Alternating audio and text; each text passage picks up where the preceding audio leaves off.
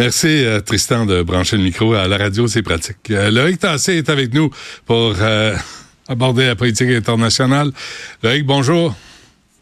Bonjour Benoît. Quoi qu'on peut lire sur tes lèvres, on peut deviner tes intentions. Ah, pas, c'est pas toujours joli. Attends d'entendre vraiment ce qu'il en sort. OK, euh, les États-Unis qui, qui continuent les frappes? Ben, on avait, on s'était quitté vendredi en parlant de ça. Je t'avais dit, il y a un plan pour les frappes. Ben oui, ça a commencé ce week-end.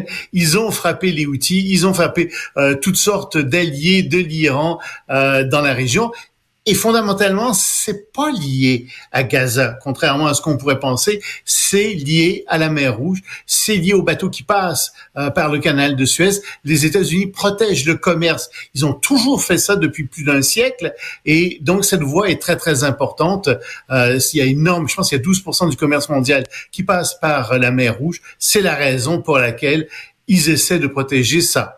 Le problème, c'est que dans la région, il y a aussi des guerres, particulièrement une guerre à Gaza, et que pendant ce temps-là, Anthony Blinken est là en disant ne tirez plus les uns sur les autres, on va faire une trêve. Euh, puis là, les gens disent oui, mais euh, c'est parce que les outils ils bombardent les, les, navires, entre autres parce qu'ils soutiennent euh, les, le peuple des Gazaouis, les Palestiniens. Alors c'est très difficile pour les Américains en ce moment. Et euh, les Israéliens sont en train de lancer des assauts au sud et au nord de Gaza. Euh, les, les, les, Palestiniens espèrent qu'il va y avoir une trêve, que euh, c'est le Hamas qui veut pas en ce moment de trêve. Euh, les Israéliens sembleraient d'accord, euh, tous les autres acteurs sont d'accord. Euh, c'est le Hamas en ce moment qui veut pas faire de trêve. On ne sait pas exactement pourquoi, euh, mais c'est eux qui bloquent en ce moment. J'imagine mm. que ils veulent pas des conditions euh, d'échange de prisonniers, etc. Euh, on verra bien ce qui va arriver, mais c'est sûr que la situation est extrêmement difficile, extrêmement tendue. Mais la bonne nouvelle, c'est que il y a personne qui veut que ça s'étende. L'Iran a encore déclaré que il, il frapperait pas les États-Unis à moins que leur propre territoire soit touché. Et ça, les États-Unis ne veulent pas le faire pour le mm. moment. Tu sais que le printemps s'en vient, hein, parce que euh, il paraît que les terroristes du Hamas euh, ont, pas vu leur ombre quand ils sont sortis des tunnels. que ça, il paraît euh, le Sénat américain. C'est une analyse politique que je vais transmettre à mes étudiants. S'il te plaît, j'aimerais ça. Je suis sûr qu'ils vont beaucoup l'apprécier. J'espère bien. le Sénat américain qui dévoile une nouvelle entente sur le financement de la guerre en Ukraine et en Israël.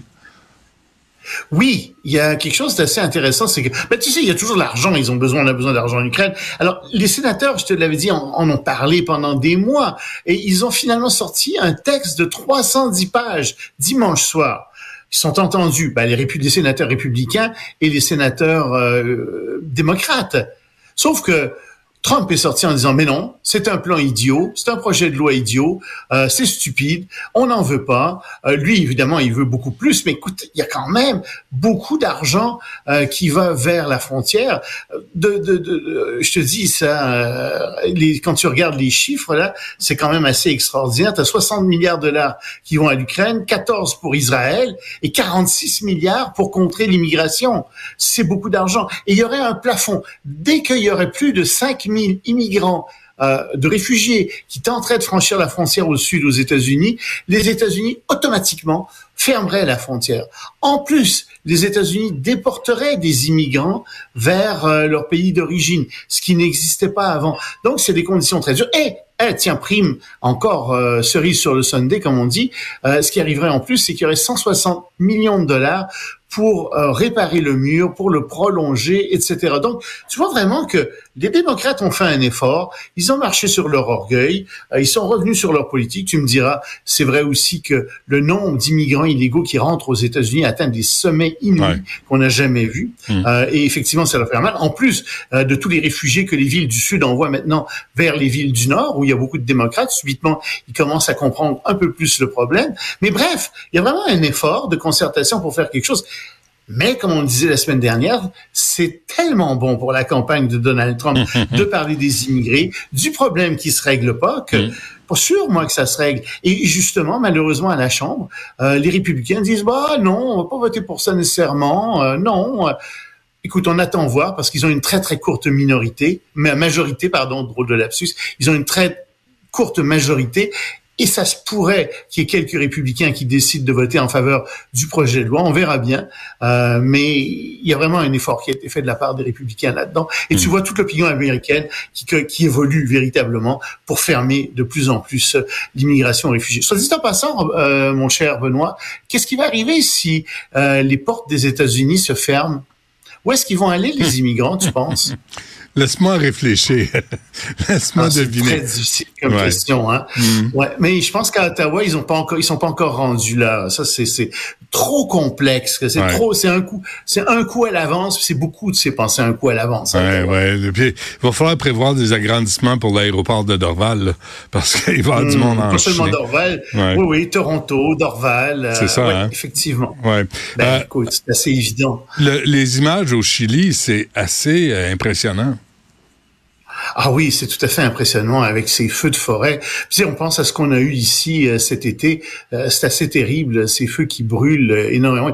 Il y a des morts en plus. Ici, il n'y a pas eu de mort, mais là-bas, il y a des morts. C'est vraiment épouvantable. Mais pendant que ça brûle au Chili, en Californie, il est tombé des trombes d'eau, il y a eu des inondations, et en Californie, on attend d'ici demain autant de pluie que pendant toute une année ou quelque chose comme ça. Euh, c'est incroyable ce qui tombe comme quantité d'eau là-bas. Et en Nouvelle-Écosse, ça pose des problèmes. T'as vu en Nouvelle-Écosse là, ils ont comme cinq pieds de neige. C'est complètement fou là ce qui se passe. C'est fou. Euh, les Mais il n'y a pas de changement climatique. Non, non. Euh, ça n'existe pas, ce genre de choses. Euh, c'est tout à fait... Ou s'il y a des choses, c'est naturel comme phénomène. L'être humain n'y est pour rien. Exactement. Hein? ouais, trop feu de voilà. Bon, parfait. On se laisse là-dessus, Salut, salut tes étudiants ma part. Salut. Va faire griller tes guimauves quand tu sortiras de l'émission. pas à Montréal, on n'a plus le droit à ça. Là. Hey, merci, C'est triste, quand même. salut. salut.